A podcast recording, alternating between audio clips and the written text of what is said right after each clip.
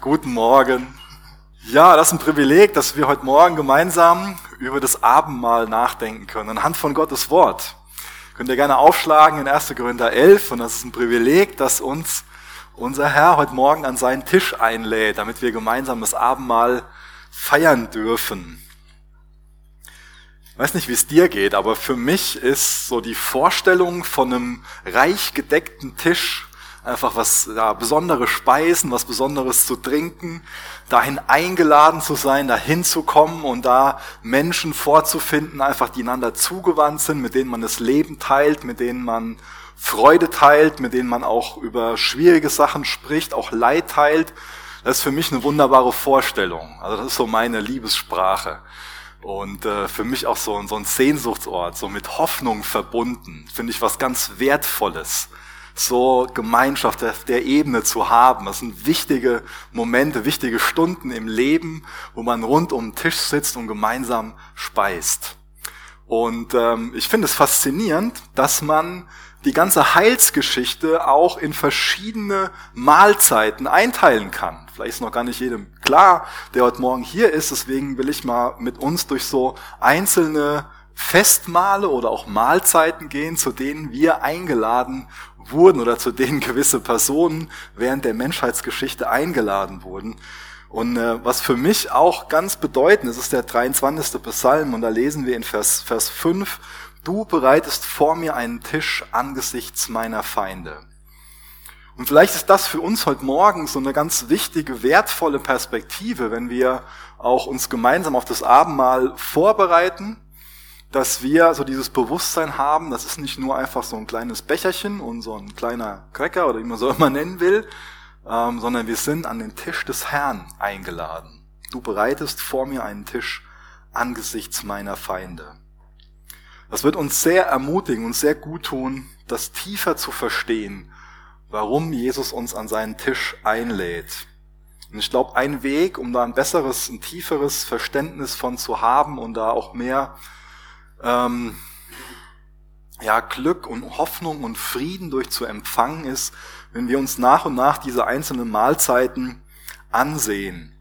Und die erste Mahlzeit, wo Gott den Mensch zu eingeladen hat, war, dass er den Garten Eden gerichtet hat. Damals waren unsere ersten Eltern, Adam und Eva, nackt, haben sich da einfach pudelwohl gefühlt, haben ganz normal mit Gott gesprochen. Da war keine Barriere, keine Trennung zwischen Mensch und Gott.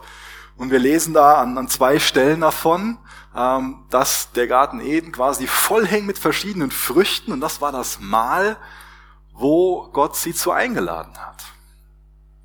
Konnte einfach hingehen und von den ganzen leckeren Sachen einfach so speisen. Das war die Einladung Gottes. Unheimlich viele verschiedene Früchte, unheimlich reich gedeckter Tisch, um in dem Bild zu bleiben. Aber es gibt diese eine Ausnahme. Von dieser einen Frucht soll der Mensch nicht essen. Also die Einladung Gottes, so reich gedeckter Tisch, viel voller als, als man jemals irgendwie jetzt äh, schaffen könnte zu essen. Und dann kommt in Kapitel 3 eine nächste Einladung. Das ist kein Festmahl, sondern eher, naja, wenn man diesen Kontrast jetzt vom inneren Auge hat, man ist eingeladen, von allem zu essen, bis auf die eine Frucht. Und dann lädt der Teufel Adam und Eva dazu ein, von einer Frucht zu essen. Könnte man jetzt so meinen, ja, was für eine Versuchung. Ist doch klar, dass man von dem Ganzen isst. Ist doch klar, dass man Gottes Herz darin sieht. Und das, ja, an sich, wenn man das Bild so vom inneren Auge hat, ziemlich lächerlich. Und mir fallen jede Menge ähm, Adjektive ein. Naiv, dumm, stolz, alles Mögliche, was so in mir hochkommt, wo ich mir so vorstelle, so, ja, wenn, wenn die damals diese Frucht nicht gegessen hätten, dann. Und ich kann die jetzt richten in meinem Herz oder kann mit dem Ganzen aufhören und kann mir einfach eingestehen, dass der Michael genauso wie Eva und Adam auf diese Versuchung eingegangen wäre. Diese Einladung an diesen ärmlich gedeckten Tisch, wo diese eine Frucht in der Mitte liegt, gefolgt wäre und da reingebissen hätte. Und die zwei haben diese Einladung angenommen.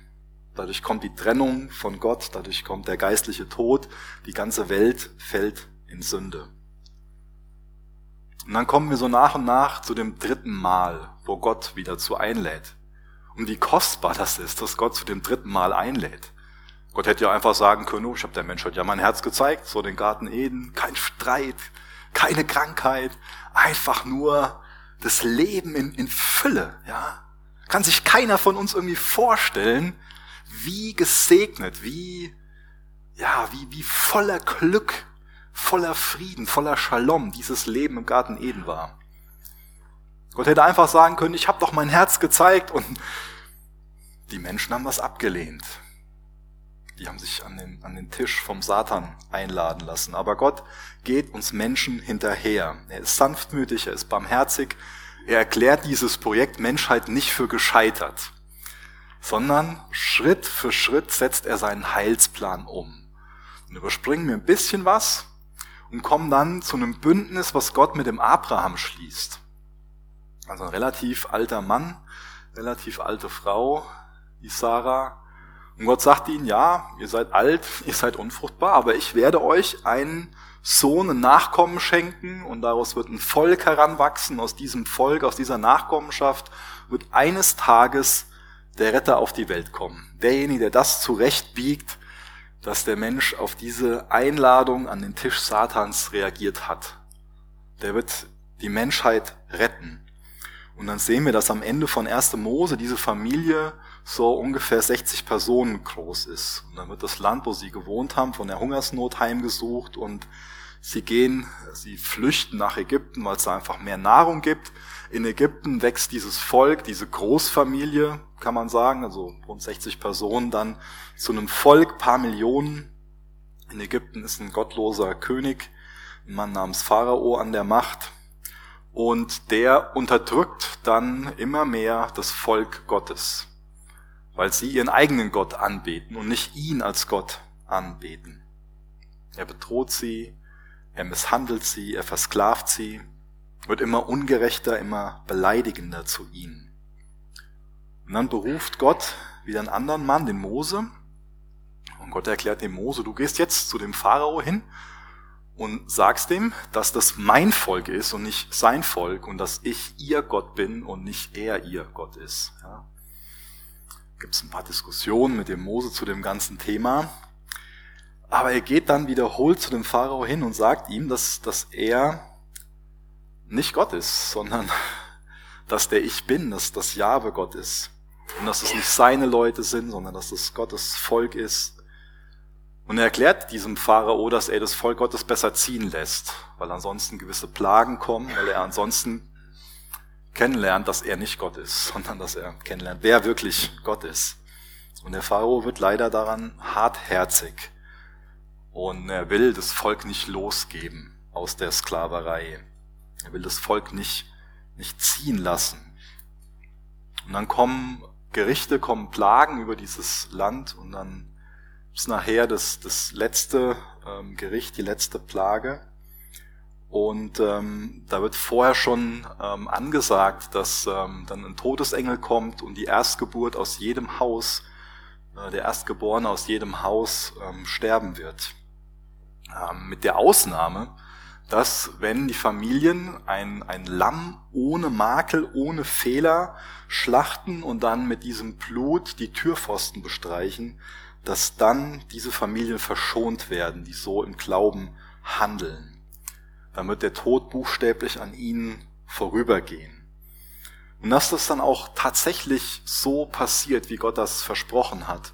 Und dann kann man in 2. Mose Kapitel 12 kann man nachlesen, dass auf Grundlage von diesem Auszug aus Ägypten, der dann gefolgt ist, jährlich dieses Passafest gefeiert werden soll. Und das sollte der, das nächste, in Anführungsstrichen, Festmahl, der nächste gedeckte Tisch sein, den wir uns so vorstellen. Und der ganze Hintergrund von diesem Passafest, der wird an sich ganz gut in 1. Korinther 5, Vers 7 beschrieben. Da steht, Jesus Christus, unser Passalam, ist geschlachtet worden. Das heißt, dass alles, was in dem Passalam drinne, ähm, ja, die, die ganze Art und Weise, wie das Passafest gefeiert wurde, ist alles nur ein Fingerzeig auf Jesus. Ein Fingerzeig auf diesen Sohn Abrahams, den Sohn Davids, der eines Tages kommen wird um das, was da am Tisch, am Mahl des Satans schiefgegangen ist, um das wieder gerade zu biegen, um Menschen wieder zu retten, um Menschen wieder mit Gott zu versöhnen. Alles eine Symbolik für denjenigen, der kommen wird. Und derjenige, der kommen wird, Jesus Christus, Gott, ist tatsächlich gekommen, ist Mensch geworden, ist in die menschliche Geschichte eingetreten. Und dann saß er eines Tages mit seinen Jüngern zusammen und hat dieses Passamal gefeiert. Und ähm, er hat dann diese Jahrhunderte, diese Jahrtausende alte Tradition ähm, verändert. Das kann man in Lukas 22 ganz gut nachlesen. Nämlich an einem gewissen Punkt, und dann fange ich mal an ähm, zu lesen, ähm, und er nahm Brot, dankte, brach und gab es ihnen und sprach, dies ist mein Leib, der für euch gegeben wird. Dies tut zu meinem Gedächtnis. Ebenso auch den Kelch nach dem Mahl und sagte, dieser Kelch ist der neue Bund in meinem Blut, das für euch vergossen wird. Das hat er noch gesagt zu einem Zeitpunkt, wo seine Kreuzigung und seine Auferstehung, seine Himmelfahrt, wo das noch alles bevorsteht. Das ist bekannt als das letzte Abendmahl. Das ist also der Tisch, wo die Jünger hineingeladen waren, wo er das Abendmahl quasi eingesetzt hat, kann man sagen. Die nächste Mahlzeit, wo uns der Herr zu einlädt. Und das war kein leeres Versprechen sondern Jesus hat tatsächlich, ist tatsächlich zu diesem vollkommenen Passalam geworden. Er ist tatsächlich dieses Lamm ohne Makel, was sein Blut für uns vergossen hat, wo wir im Glauben sinnbildlich die Türpfosten bestreichen können, damit der Zorn Gottes an uns vorübergeht und wir wieder versöhnt sein können mit Gott. Reine Gnade, dass er uns diese Gerechtigkeit anbietet. Wie, wie, wie wertvoll, unfassbar, was für ein Geschenk. Ich habe eben so meine Liebessprache beschrieben, also ein Weg, wie man mir Liebe zeigen kann, mich an so einen Tisch einzuladen. Aber wie viel wertvoller diese Einladung an diesen Tisch, an diese Mahlzeit, dass er, nachdem er das letzte Abendmahl mit seinen Jüngern gefeiert hat, tatsächlich ans Kreuz gegangen ist, nach drei Tagen wieder auferstanden ist, also dass er an diesem Kreuz als makelloses Lamm gestorben ist wieder auferstanden ist, sich, sich ganz vielen Menschen gezeigt hat, um, ja, um den klar zu machen, ähm, ich bin tatsächlich dieser Retter, dieser Erlöser. Ich bin tatsächlich dieses vollkommene Passalam und nach mir muss kein anderes Passalam mehr geschlachtet werden. Diese Symbolik brauchen wir nicht mehr, weil ich das Gesetz erfüllt habe, weil ich diese Vorschattung erfüllt habe. Wie kostbar, dass wir uns heute Morgen im Abendmahl genau daran erinnern dürfen. Und dann sind wir jetzt in 1. Korinther 11. Und da lesen wir jetzt Vers 17 durch.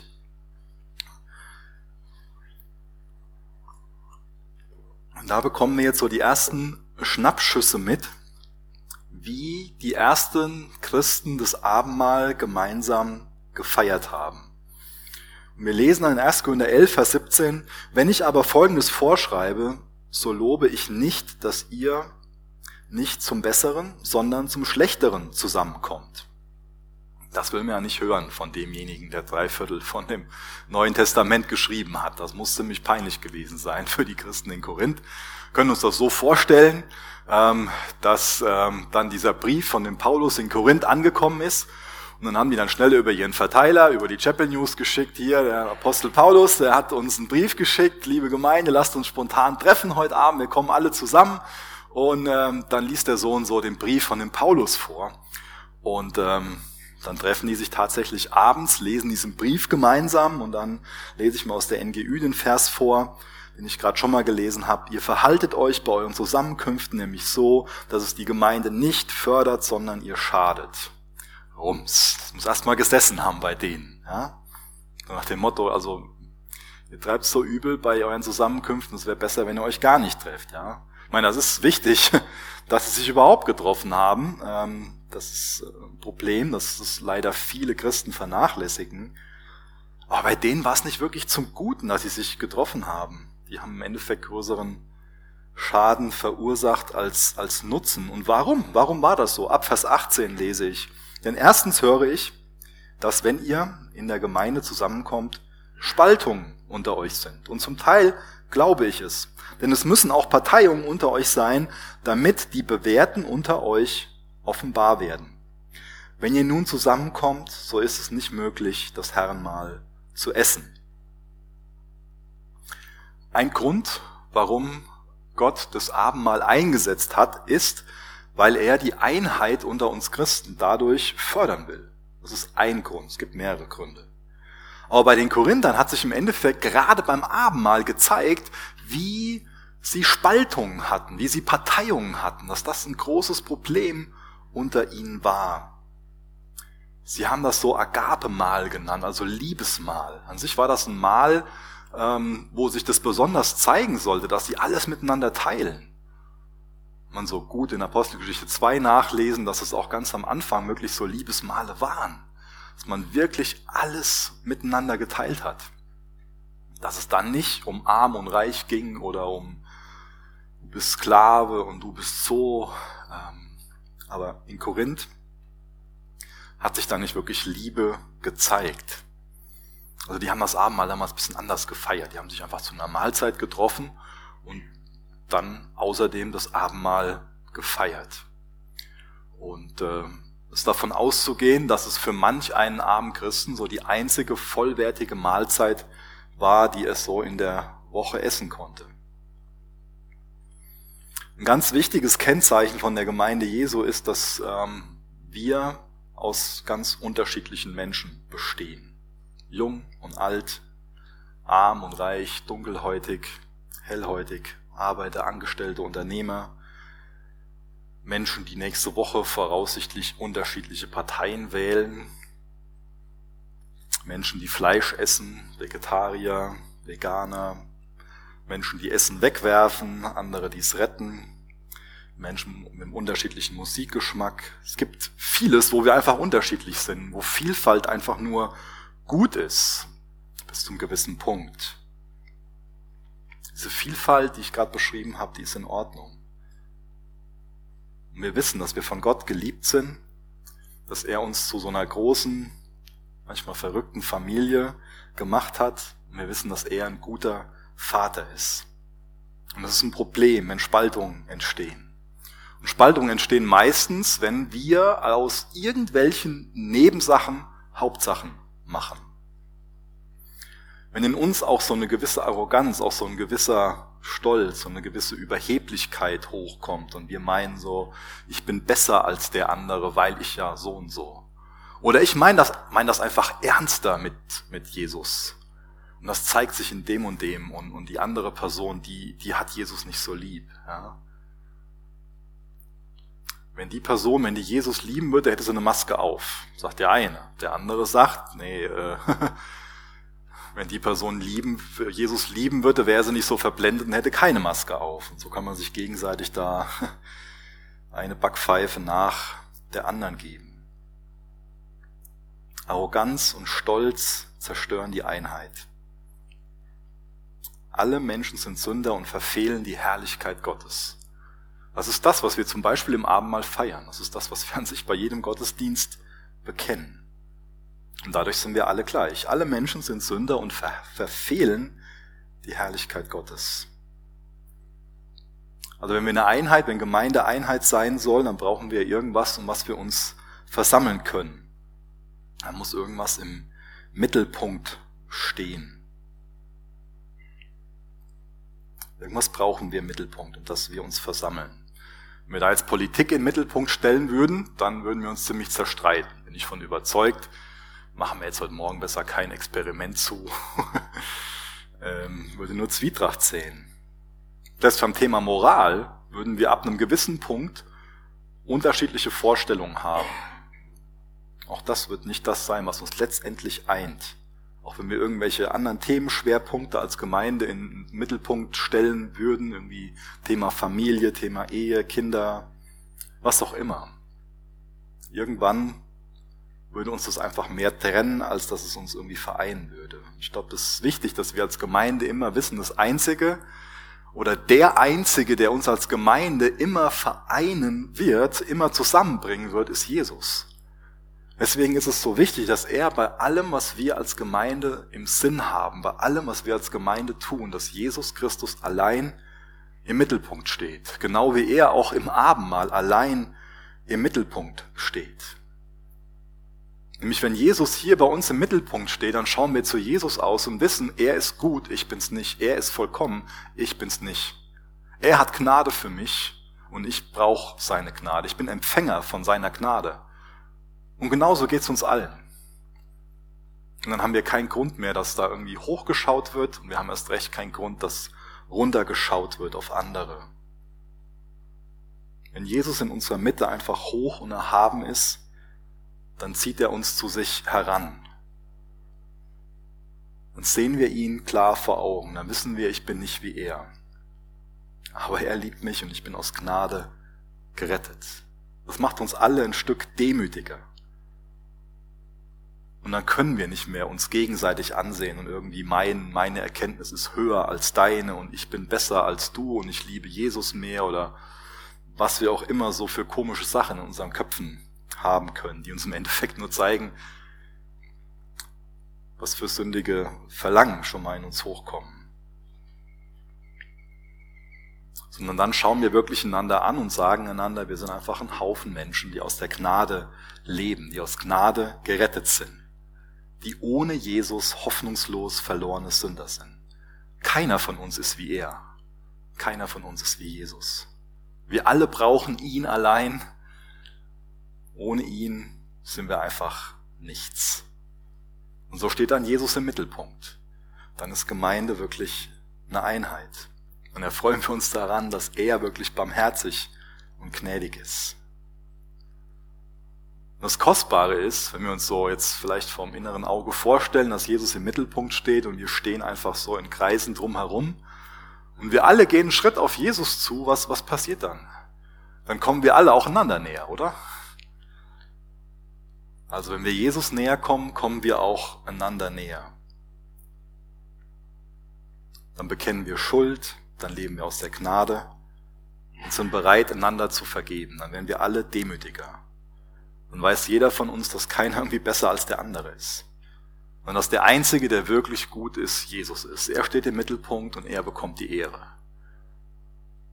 Das sind alles Dinge, wo wir uns im Abendmahl dran erinnern, wo wir ihn anbeten wo wir so in der Liebe zu ihm und auch in der Liebe zueinander wachsen. Das ist die Theorie. Jetzt sehen wir die Praxis in Vers 21. Denn jeder nimmt beim Essen sein eigenes Mahl vorweg und der eine ist hungrig und der andere ist betrunken. Habt ihr denn nicht Häuser, um zu essen und zu trinken oder verachtet ihr die Gemeinde Gottes und beschämt die, welche nichts haben? Was soll ich euch sagen? Soll ich euch loben? Hierin lobe ich euch nicht. Dann harte Tatsachen, wie es bei den Korinthern aussah. Wie es auch bei uns aussehen kann. An sich soll da Jesus im Mittelpunkt stehen, aber der eine betreibt Völlerei, der andere besäuft sich dabei, andere, die einfach arm sind, ähm, sind immer noch am Hungern. Traurig, was da geschah. Ich lese mal in Vers 23 weiter. Sich die gleichen, fast die gleichen Worte, wie wir eben schon mal gelesen haben. Denn ich habe von dem Herrn empfangen, was ich auch euch überliefert habe, dass der Herr Jesus in der Nacht, in der er überliefert wurde, Brot nahm und als er gedankt hatte, es brach und sprach, dies ist mein Leib, der für euch ist. Dies tut zu meinem Gedächtnis. Ebenso auch den Kelch nach dem Mahl und sprach, dieser Kelch ist der neue Bund in meinem Blut. Dies tut, so oft ihr trinkt, zu meinem Gedächtnis. Denn so oft ihr dieses Brot esst und den Kelch trinkt, verkündigt ihr den Tod des Herrn, bis er kommt. Also Paulus schreibt uns, dass er das von dem Herrn empfangen hat. Ist also nichts, was er sich irgendwie ausgedacht hat, sondern das ist eine Ordnung, die Gott eingesetzt hat. Wir sollen das Brot nehmen und sollen uns anhand von dem Brot an das gebrochene, an den gebrochenen Leib von Jesus erinnern, dass er also stellvertretend für uns am Kreuz gestorben ist, dass er dort unsere Sünde getragen hat, dass es der Platz ist, den wir eigentlich verdient gehabt hätten. Es wäre gerecht, wenn wir diesen Platz eingenommen hätten. Jesus hat da bei diesem letzten Abendmahl, ähm, Lukas 22, dann bei diesem ursprünglichen Passamal als er da gefeiert hat, ungesäuertes Brot in der Hand gehabt. Also Brot, was ohne Hefe gebacken wurde. Hefe ist sehr oft in der Bibel so ein Bild ähm, für Sünde und auch für Verderbnis. Es war eine wichtige Symbolik darin, dass dieses Brot, dass auch Jesus einfach ohne Sünde, ohne Verderbnis ist. Das haben die damals auch in der Eile, als sie Ägypten verlassen haben und durch die Wüste sind, ähm, hatten die einfach keine, keine Zeit, dieses ähm, Brot zu, zu säuern. War keine Zeit, dass die Hefe dann gehen kann. Und dieses ungesäuerte Brot, was da beim Passamal verwendet wurde, das hatte so Brandspuren und Löcher vom, vom Backen. Das sah auch wie so Einstiche aus. Also auf die Art und Weise wurde der Leib Jesu für uns gebrochen. Er war ohne Sünde, kein Sauerteig drin und sein Leib trug Striemen und war durchbohrt. Diese Symbolik in diesem Brot. Als nächstes dann dieser Kelch, der an den neuen Bund erinnert, beim Passamal gab es mehrere verschiedene Becher mit Wein und jeder hat eine andere Bezeichnung gehabt. Ähm, und Jesus bezog sich jetzt hier auf diesen Becher der Erlösung. Also, und Jesus fügt also diesem Gedanken der Rettung, den Gedanken der Rettung, der Erlösung aus der Sklaverei in Ägypten, den Gedanken hinzu, dass sein Blut so einen neuen Bund bestätigt, der unsere Beziehung zu Gott einfach ein für alle Mal verändert. Was ist denn Bestandteil von diesem neuen Bund?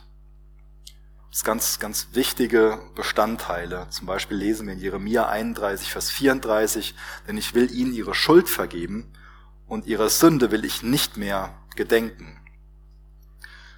Geht auch um ein neues Herz, um eine innere Umwandlung. Geht darum, dass Jesus uns von Sünde reinigt. Und an diesen neuen Bund, an den denken wir, wenn wir gemeinsam zum Tisch des Herrn kommen, wenn wir gemeinsam Abendmahl einnehmen. Oder ein Vers früher steht, ich will mein Gesetz in ihren Sinn geben und auf ihre Herzen schreiben. Also wir denken auch im Abendmahl daran, dass er uns sein Wort gegeben hat und seinen Willen, den er uns in unser Herz gibt, aus dem wir leben wollen. außerdem ähm, lesen wir dort, ich will ihr Gott sein und sie sollen mein Volk sein. Es geht also um eine ganz enge, um eine vertraute Beziehung durch diesen neuen Bund. Das sind alles Bestandteile des Abendmahls, wo wir uns gemeinsam dran erinnern dürfen. Vers 27 und Vers 28. Wer also unwürdig das Brot isst oder den Kelch des Herrn trinkt, wird des Leibes und Blutes des Herrn schuldig sein. Der Mensch aber prüfe sich selbst und so esse er von dem Brot und trinke von dem Kelch. Ist also auch wieder eine klare Ermahnung an die Geschwister in Korinth von dem Paulus, dass sie das Abendmahl einfach mit Ehrfurcht behandeln sollen. Dass sie es auch so in einem Geist der Selbstprüfung praktizieren sollen. Was aber auch ganz wichtig ist, dass wir verstehen, dass Paulus das nicht mit der Absicht geschrieben hat, um irgendjemanden von dem Tisch des Herrn fernzuhalten, sondern um alle auf den Tisch des Herrn vorzubereiten, damit jeder Einzelne das also mit dem richtigen Herzen empfängt. Also keine Anleitung für irgendwie so eine Nabelschau, wo man dann einfach nur darin endet, so ja, ich bin so schlecht und ich kann jetzt hier nicht teilnehmen, sondern ein reifer Umgang mit Schuld. Also nicht, dass man irgendwie in der Selbstbemitleidung endet, sondern dass man in der echten Buße dass eine echte Buße stattfindet, man Verantwortung für das Verhalten übernimmt, es bekennt und dann Gnade am Tisch des Herrn empfängt. Wir lesen ja da dieses Wort unwürdig. Und ich glaube, das hat bei manch einem ähm, in der Geschichte dazu geführt, dass manch einer für sich diesen Wunsch bekommen hat, ich muss mich jetzt würdig machen, um am Tisch des Herrn teilnehmen zu können, um Abendmahl empfangen zu können. Wie kann sich denn jemand würdig machen, um das Abendmahl zu empfangen?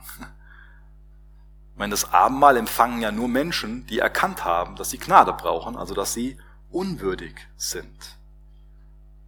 Deswegen ist das ja irgendwie Unsinn, dass äh, wenn das Gefühl vermittelt wird, so ja, wenn du dich in letzter Zeit Gott nicht nahe gefühlt hast oder wenn du nach deinem Ermessen irgendwie schlimm gesündigt hast, dann bleib fern vom Tisch.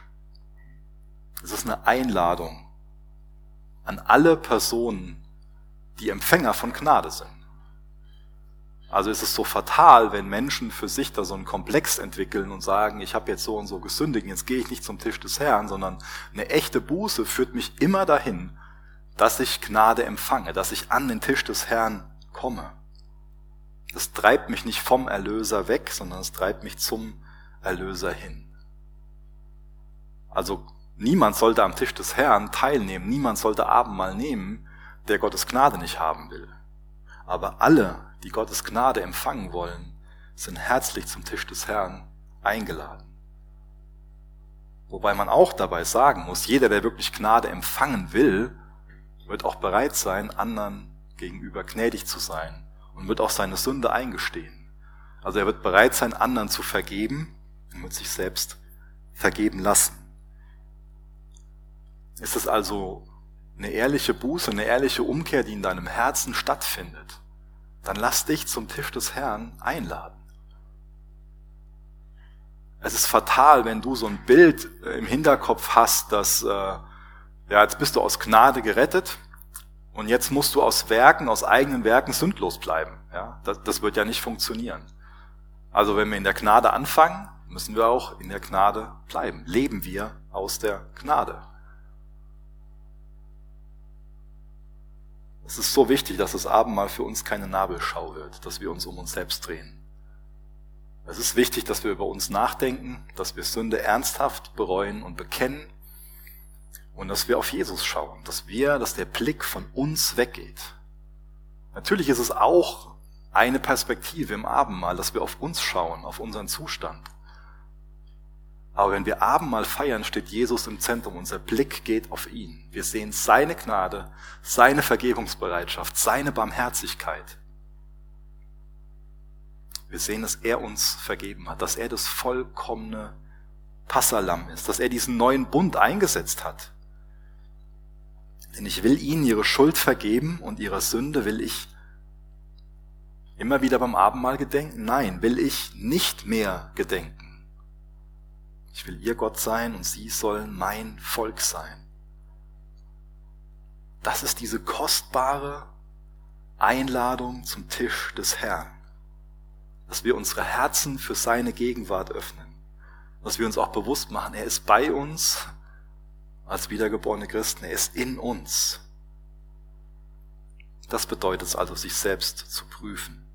Es geht um eine ehrliche Einschätzung, dass wir immer wieder sagen, ja, ich bin jemand, der ohne Jesus verloren ist, aber in Christus bin ich gerettet. Durch seine Gnade bin ich gerecht. Wenn wir das Ganze jetzt ein bisschen weiterdenken, in dem Kontext damals geht es ja darum, dass er jetzt hier auch eine unwürdige Art und Weise beschreibt, indem der eine sich dann da den Leib vollgeschlagen hat und den anderen hat hungern lassen. Was heißt das denn für uns vielleicht heute? Weiß nicht, vielleicht haben wir heute Morgen gar keine Personen hier, die, die einfach, ähm, oder vielleicht ist dieses Szenario für uns als Gemeinde heute Morgen gar nicht so vorstellbar, dass jemand da ist, der wirklich massiv Hunger leidet. Was kann das denn sonst für uns bedeuten? Ich musste so in der Vorbereitung an letzte Woche ähm, denken, an, an äh, das, was wir so von, von Open Doors gehört haben über verfolgte Christen. Und es ist wichtig, dass wir uns nicht nur so als, als Ortsgemeinde, als, als Leib, als Calvary Chapel sehen, sondern dass wir auch da ähm, den weltweiten Leib vor Augen haben und auch da sehen, nicht das sind die verfolgten Christen, sondern wir sind die verfolgte Gemeinde. Wir sind ein Leib. Da wird Jesus verfolgt, da werden unsere Geschwister verfolgt. Und damals wirft er ihnen vor, dass sie das unwürdig genommen haben.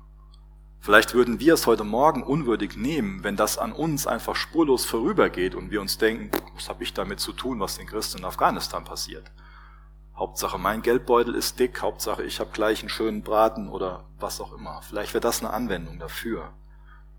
Oder machen wir uns eins mit ihnen. Lassen wir uns damit mit reinnehmen. Das ist das Bild, was, was Jesus hat. Wir sind die weltweite Gemeinde, sein weltweiter Leib. Macht uns das betroffen, was in Afghanistan, was rund um den Globus Christen passiert? Sind wir da bereit, im Gebet wirklich für sie zu kämpfen?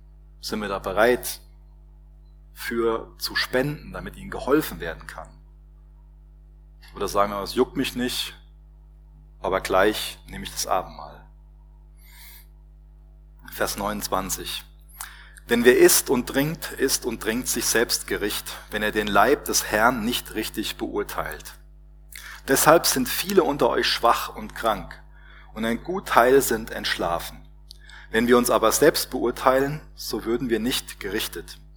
Wenn wir aber vom Herrn gerichtet werden, so werden wir gezüchtigt, damit wir nicht mit der Welt verurteilt werden.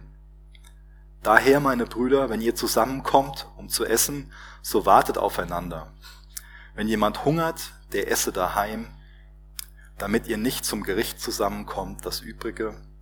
Aber will ich euch anordnen, sobald ich komme. Ich lese nochmal Vers 32. Wenn wir aber vom Herrn gerichtet werden, so werden wir gezüchtigt, damit wir nicht mit der Welt verurteilt werden. Interessante Verse. Ja? Was hat denn das Abendmahl mit meiner Gesundheit zu tun, könnte man denken.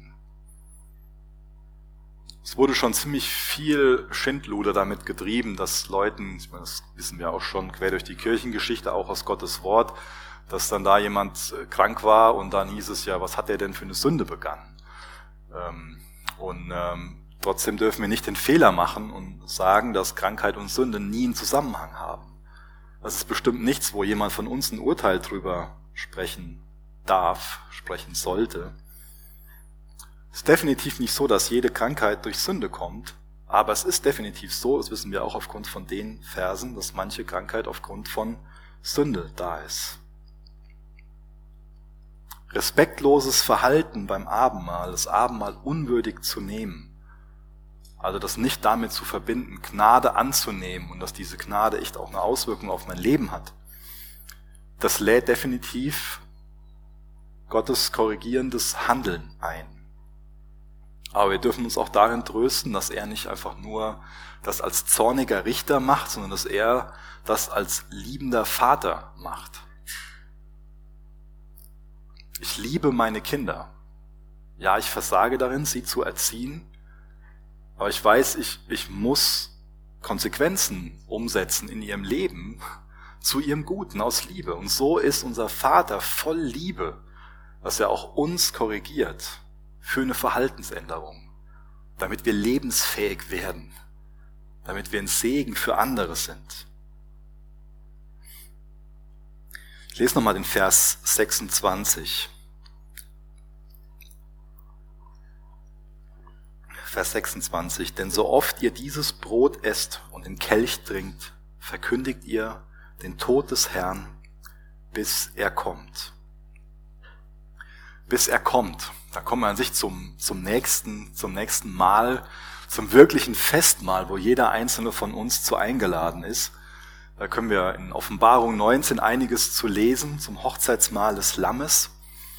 Wir bekommen also hier nochmal einen wichtigen Hinweis, dass wir, wenn wir jetzt das Abendmahl gleich feiern, dass wir nicht nur zurückblicken auf das vollendete Erlösungswerk von Christus, auf diese stellvertretende Sühneopfer von ihm, sondern dass wir auch nach vorne schauen. Und was, was für eine wichtige Perspektive, gerade in so einer Zeit, wo wir leben, oder? wo wir so viel Hoffnung und so viel Freude und so viel Zuversicht für unsere Zukunft bekommen. Das ist das, wo wir drauf schauen. Das ist das, warum wir auch im Jetzt, im, im Hier und Jetzt mit gewissen Umständen einfach viel besser klarkommen und, und überwinden. Wenn wir dieses Bewusstsein haben, Jesus bringt uns hindurch und er bereitet dieses Hochzeitsmahl des Lammes vor. Wir wissen, im Himmel wird die Sonne nie untergehen ja, das Allerwichtigste ist, dass Christus im Mittelpunkt steht, dass er angebetet wird. Aber wir wissen aus seinem Wort, dass es, ähm, dass es Wein auf den Tischen gibt, dass es sogar Fleisch auf den Tischen gibt. Wir wissen auch, da wird auch niemand irgendwie ein Vielfraß sein, da wird sich auch niemand betrinken, da wird niemand sündigen. Aber wir werden das zusammen zelebrieren. Und das Wichtigste wird sein, dass Christus im Zentrum ist. Da ist kein Streit mehr, da ist keine Uneinigkeit, sondern einfach nur Einheit darüber, dass Jesus würdig ist und er allein wird angebetet. Was für eine tolle Perspektive, die wir beim Abendmahl haben. Was, was für ein Trost für uns, das vor unserem inneren Auge zu haben. Ja, wir sind gerade an diesen Tisch des Herrn eingeladen, um uns auch an das Hochzeitsmahl des Lammes zu erinnern. Jesus wird wiederkommen. Er wird alles zurechtbringen. Er wird ein gerechter Richter sein. Und wir sind würdig, wenn wir seine Kleidung anhaben, wenn wir uns, weil er gnädig ist, wenn wir deswegen seine Gerechtigkeit angezogen haben. Das ist das, was wir jetzt gemeinsam im Abendmahl feiern wollen. Hast du Gottes Gnade angenommen? Ist dir bewusst, dass du ohne dieses Opfer von Christus am Kreuz absolut verloren bist? Ist dir bewusst, dass Jesus für dich diesen Weg gehen musste, dass er sich misshandeln lassen musste, schlagen lassen musste, geißeln lassen musste, dass er ans Kreuz gehen musste, um dort für dich den Zorn Gottes zu tragen? Glaubst du daran, dass er am dritten Tag auferstanden ist? Dass er den Jüngern erschienen ist und hunderten anderen in den Himmel aufgefahren ist und jetzt zur Rechten des Vaters sitzt und für dich und mich betet? Ich glaube, dass das heute der Tag sein kann, an dem sich dein Leben verändert, in dem du das im Glauben annimmst. Und jeder, der diese Gnade annehmen will, jeder, der für sich sagt, ja, ich schaue auf Jesus, er ist hoch erhaben, er ist würdig. Und er hat für mich bezahlt, der ist jetzt eingeladen, an diesem Mahl teilzuhaben. Ich bete noch mit uns und danach, wenn wir noch gemeinsam Gott durch ein Lied loben, anbeten und haben auch noch die Zeit, um uns in unserem Herzen darauf vorzubereiten, auch an den neuen Bund zu denken, und das zu feiern, dass er nicht mehr an unsere Sünde denkt, weil er uns in Christus sieht.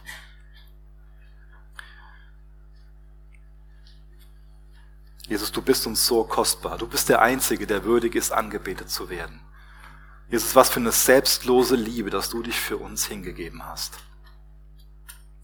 Was für eine Gnade, dass du uns anbietest, Erlöste zu sein. Danke, dass dir so wichtig ist, eine enge Beziehung zu uns zu haben und dein Gesetz in unsere Herzen zu schreiben. Danke, dass du nicht mehr an unsere Sünde denken willst, dass du uns das nicht mehr vorhalten willst, sondern dass du diese Schuld auf dich genommen hast. Jesus, was für eine Gnade, dass ich allein durch dich gerettet sein darf, weil du meinen Platz eingenommen hast. Jesus, du kennst jeden Einzelnen, der heute Morgen hier ist, der zuschaut oder der später sich anhört oder schaut und wir laden dich ein, Wirk du in unserem Denken, wirk du in unserem Herzen, überführ uns von Schuld, führ du uns in echte Umkehr. Mach, dass wir einander vergeben. Jesus, niemand von uns will das Abendmahl leichtfertig oder unwürdig nehmen. Jesus, du weißt, wer noch keine Beziehung zu dir hat. Danke, dass du um jeden Einzelnen wirbst. Danke, dass du willst, dass jeder Einzelne zur Erkenntnis der Wahrheit kommt und sich retten lässt.